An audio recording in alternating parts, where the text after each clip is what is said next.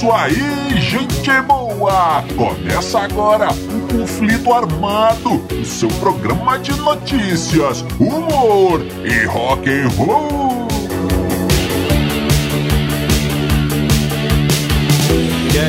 E vamos para as manchetes de hoje.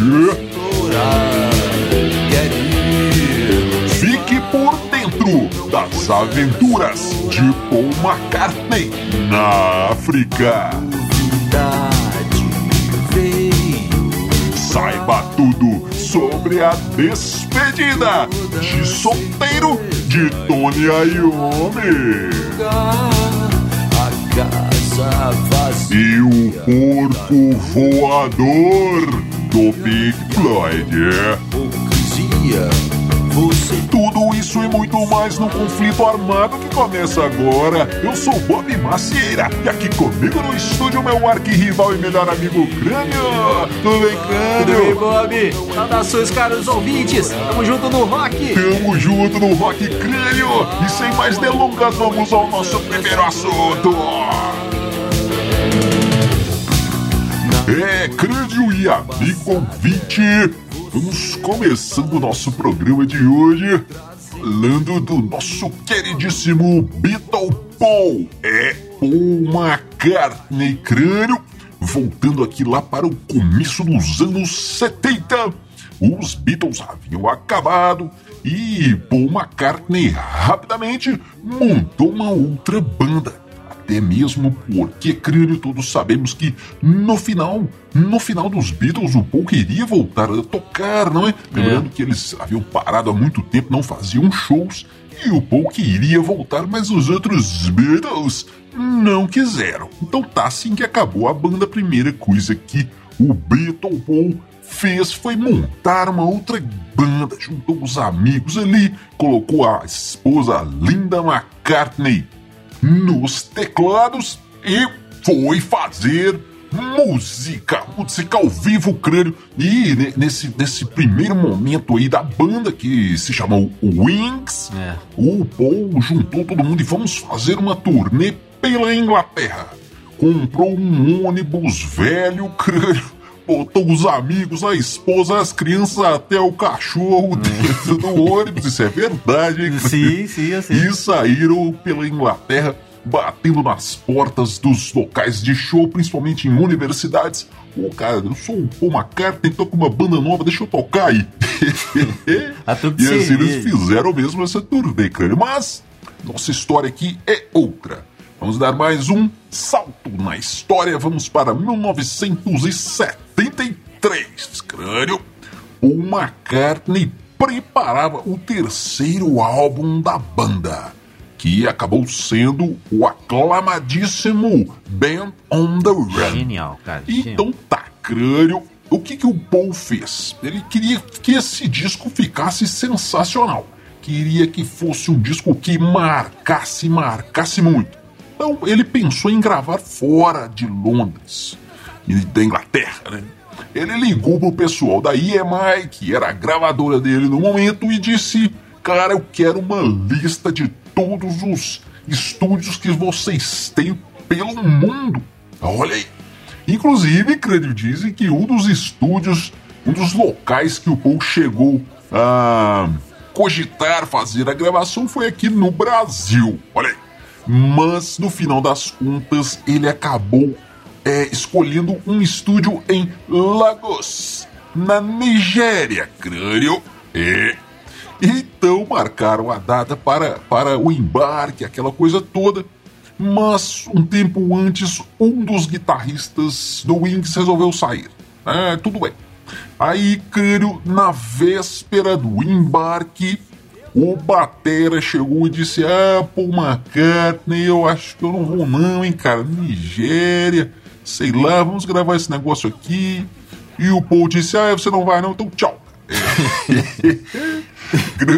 No outro dia, embarcaram apenas ele, Paul McCartney, Linda McCartney e o seu fiel escudeiro ali nos Wings, o nosso querido Danny Lane. É. Foram gravar os três. Acabou que o Paul mesmo assumiu a bateria, fazia o baixo, cantava a Linda nos, a Linda nos teclados e o Danny Lane na guitarra. Tudo bem. Chegando lá, crânio, chegando lá. Ele foi para o estúdio, todo feliz da vida. Vamos começar a gravação.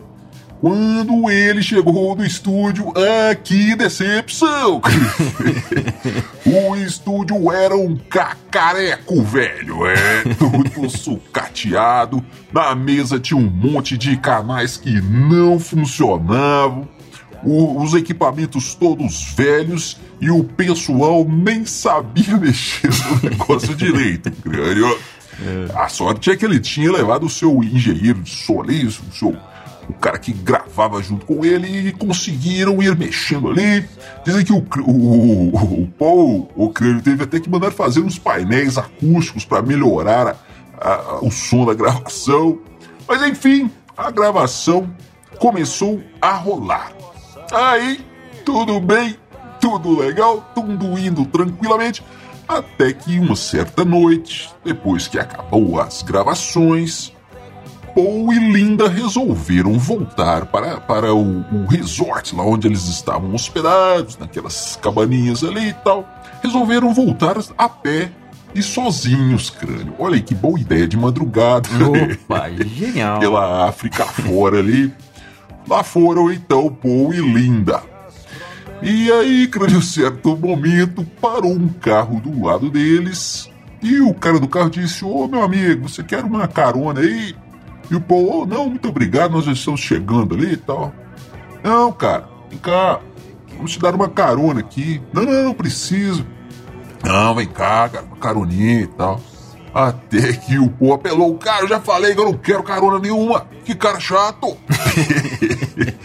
e aí, o cara fechou a cara assim e começou a sair gente de dentro do carro. E saiu um, e saiu dois, saiu mais um saíram seis brutamontes de dentro do carro. E o, o, motorista arrancou uma faca, uma peixeira e disse: Você ah. não está entendendo, cara. Isso aqui é um assalto. Vai passando tudo aí. E levaram dinheiro, levaram joias, levaram a câmera fotográfica, crânio, até aí tudo bem. Mas o problema é que eles levaram as fitas o pessoal tinha acabado de gravar as músicas novas. Levaram também umas fitas demo com as músicas que eles ainda iam gravar. Coisa, e levaram né? um caderninho com as letras das canções que o Paul preparava. Crânio. É, o Paul passou certa dificuldade ali para lembrar as letras, lembrar as músicas que estavam na fita, mas no final tudo deu certo, conseguiram gravar o disco. Mas é. nessa noite aí, depois do assalto, quando eles chegaram no hotel, o atendente do hotel disse: Ah, senhor Paul McCartney, chegou uma carta aqui para o senhor. E o Paul, um telegrama, e o Paul abriu aquilo ali, estava, era, lá da, era do pessoal da, da, da EMI, da gravadora dele, falando se o Paul não vai para Lagos, cara tá tendo um surto de cólera, o negócio tá muito perigoso, não vai não. e o Paul disse, ah, muito obrigado, que bom que vocês me avisaram é. tempo. Ô, Bob, e o, o, a galera depois falou com ele que a sorte é que o pessoal chegou a parar e conversar, viu que eles eram turistas e tal. Sim. Porque tava rolando uma guerra de gangues nesse dia aí, morreu um monte de gente lá, os caras estavam matando a galera tudo e via na rua. Olha só. Mas é, essa aí foi só uma das aventuras. Teve outro dia que o Paul tava gravando, né? Gravando os vocais ali. E a, e a voz dele começou a sumir, o Paul foi ficando branco, passando mal. E os caras pegaram ele, não, não, tá precisando de tomar um ar, um ar, um ar fresco e tal. Saíram com ele do, do estúdio e tal. E, mas não adiantou, não, ele foi ficando pior e desmaiou, cara. Diz que a, a, Linda entrou em desespero, achou que ele tava tendo um ataque cardíaco, correram pro cara com o cara pro hospital. Mas aí foi só um espasmo brônquico, sei lá das quantas, de tanto que o cara tava fumando, né? acendendo Nossa. um cigarro no outro, até que o pulmão dele falou: não aguento mais, chega. e aí, a pior eles, um, uma certa noite lá, não aprenderam, não, né? Foram, vai, vamos, vamos, sair, vamos dar uma voltinha aqui. Foram para uma casa noturna lá, um, uma boate, um negócio assim. que pertencia a um, um cara que era sucesso lá, um, um cantor, um artista lá, chamava Fela Kuti. E Sim. era o dono dessa casa. Eles foram lá, o pessoal tocando e tal. Quando esse Fela Kuti viu o Paul lá, cara, chamou Ô, pô, o que você tá fazendo aqui? Que negócio é esse? Então já juntou aquela turma em volta, os caras armados, né? Ah, tal. O cara cismou, o, o, o Bob, esse Felacute cismou que o Paul tava lá pra ouvir a música dele e roubar e a música, gravar alguma coisa parecida, ele roubar as músicas dele. Aí veio a galera, não, não é isso não, e, e, e o Paul chamou ele pra ir no estúdio ouvir o que que ele tava fazendo e tal. E o cara foi e aí ficou tranquilo que não tinha nada a ver com, com aquilo. Mas o cara queria Sim. matar o Paul lá. Daqui você não vai sair roubando minha música, não. Beleza. mas no final das coisas deu tudo certo, gravaram, voltaram pra Inglaterra, né?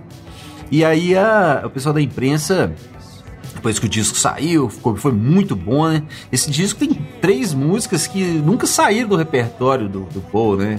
Solo. Jet, é, Let Me Roll It e Ben on the Run. Até hoje ele toca. Sim. É, então, descasso, o pessoal perguntou se tinha a ver essa, esse disco tão bom, tinha a ver com os perrengues que ele passou lá, né?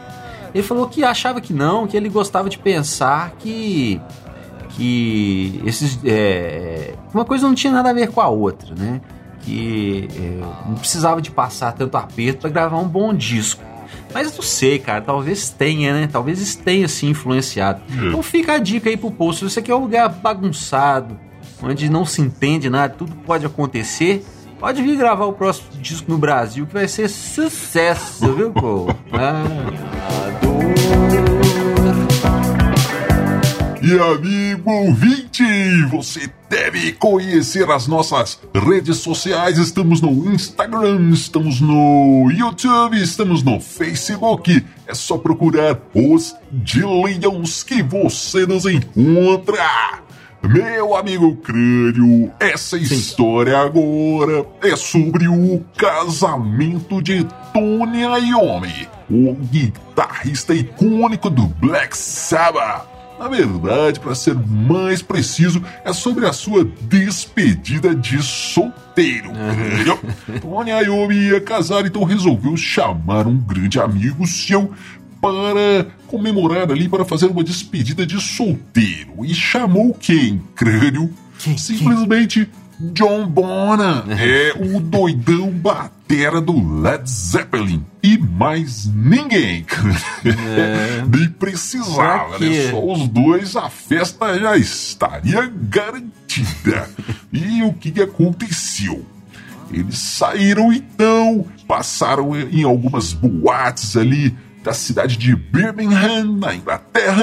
É, e no final da noite, o John Bonham disse: Vamos ali, cara, tem um clube muito legal que é um amigo de um amigo meu, vamos lá, que lá é muito legal.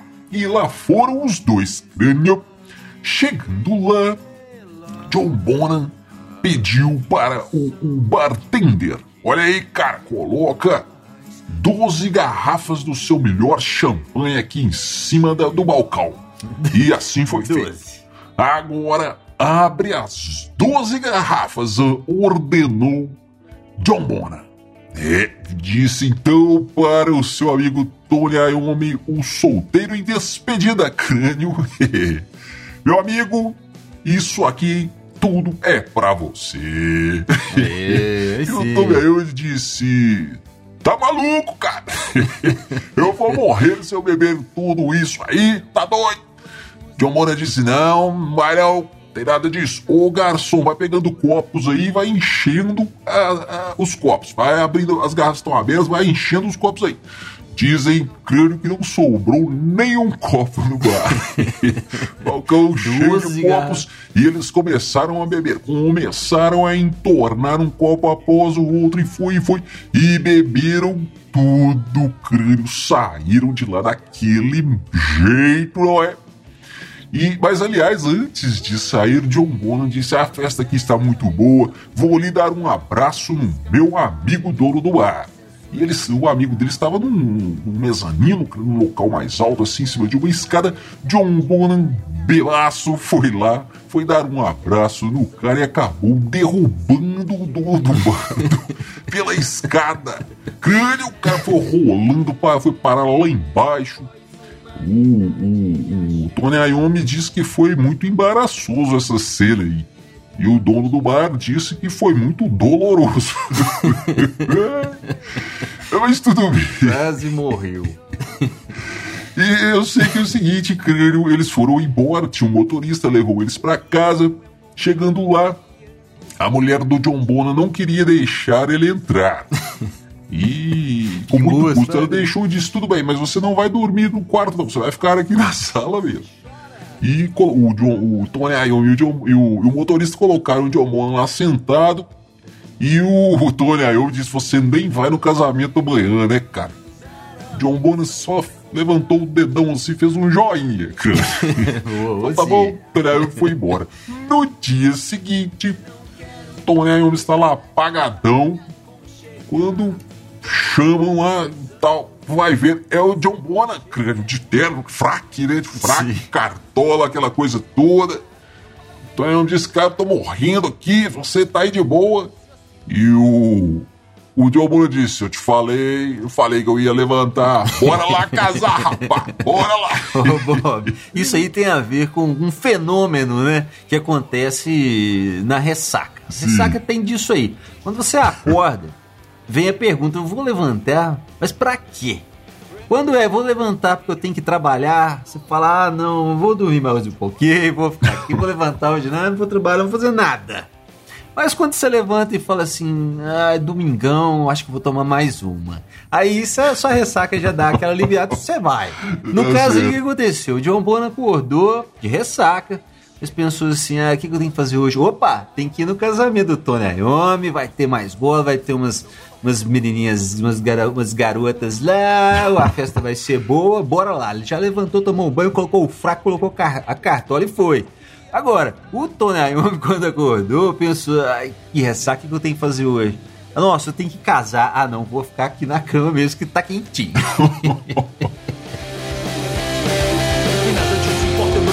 é, o crânio e essa história agora. 1976 o Pink Floyd preparava o lançamento do seu álbum Animals. E para a capa, eles tiveram a ideia de fazer um porco inflável gigante uhum. o, e tirar a foto do, do, do, bicho voando perto de uma estação elétrica. Crânio, olha que ideia, bom. E fizeram o porquinho ou o porcão, né? Inclusive colocaram um nome nele, crânio. É o Andy. É. Porco Andy. Então tá. É, levantaram o porco, ele ficou lá voando, tiraram algumas fotos até que veio um vento crânio que arrebentou as cordas. O porco Suende saiu voando fora de controle pelos pelos pelos ares de, de Londres. Os caras tiveram que ligar pro aeroporto e avisar o pessoal, ó, oh, cuidado aí, avisa o o, os pilotos e tal, e o pessoal do aeroporto teve que ligar para os pilotos falar: ó, cuidado aí, se você estiver chegando aqui perto do aeroporto de Londres, cuidado com o porco voador. e o porco foi voando o crânio, a polícia, o exército mandou helicópteros para acompanhar. E o, o, o porco foi voando sem controle, fora de controle, né?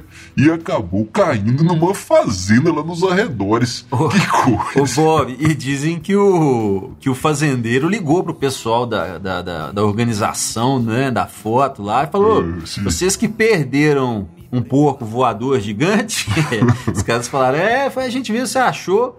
E o fazendeiro disse: É, achei, ele tá aqui na minha fazenda assustando minhas vacas aqui. Ou vocês vêm aqui buscar, ou ele vai virar presunto, hein?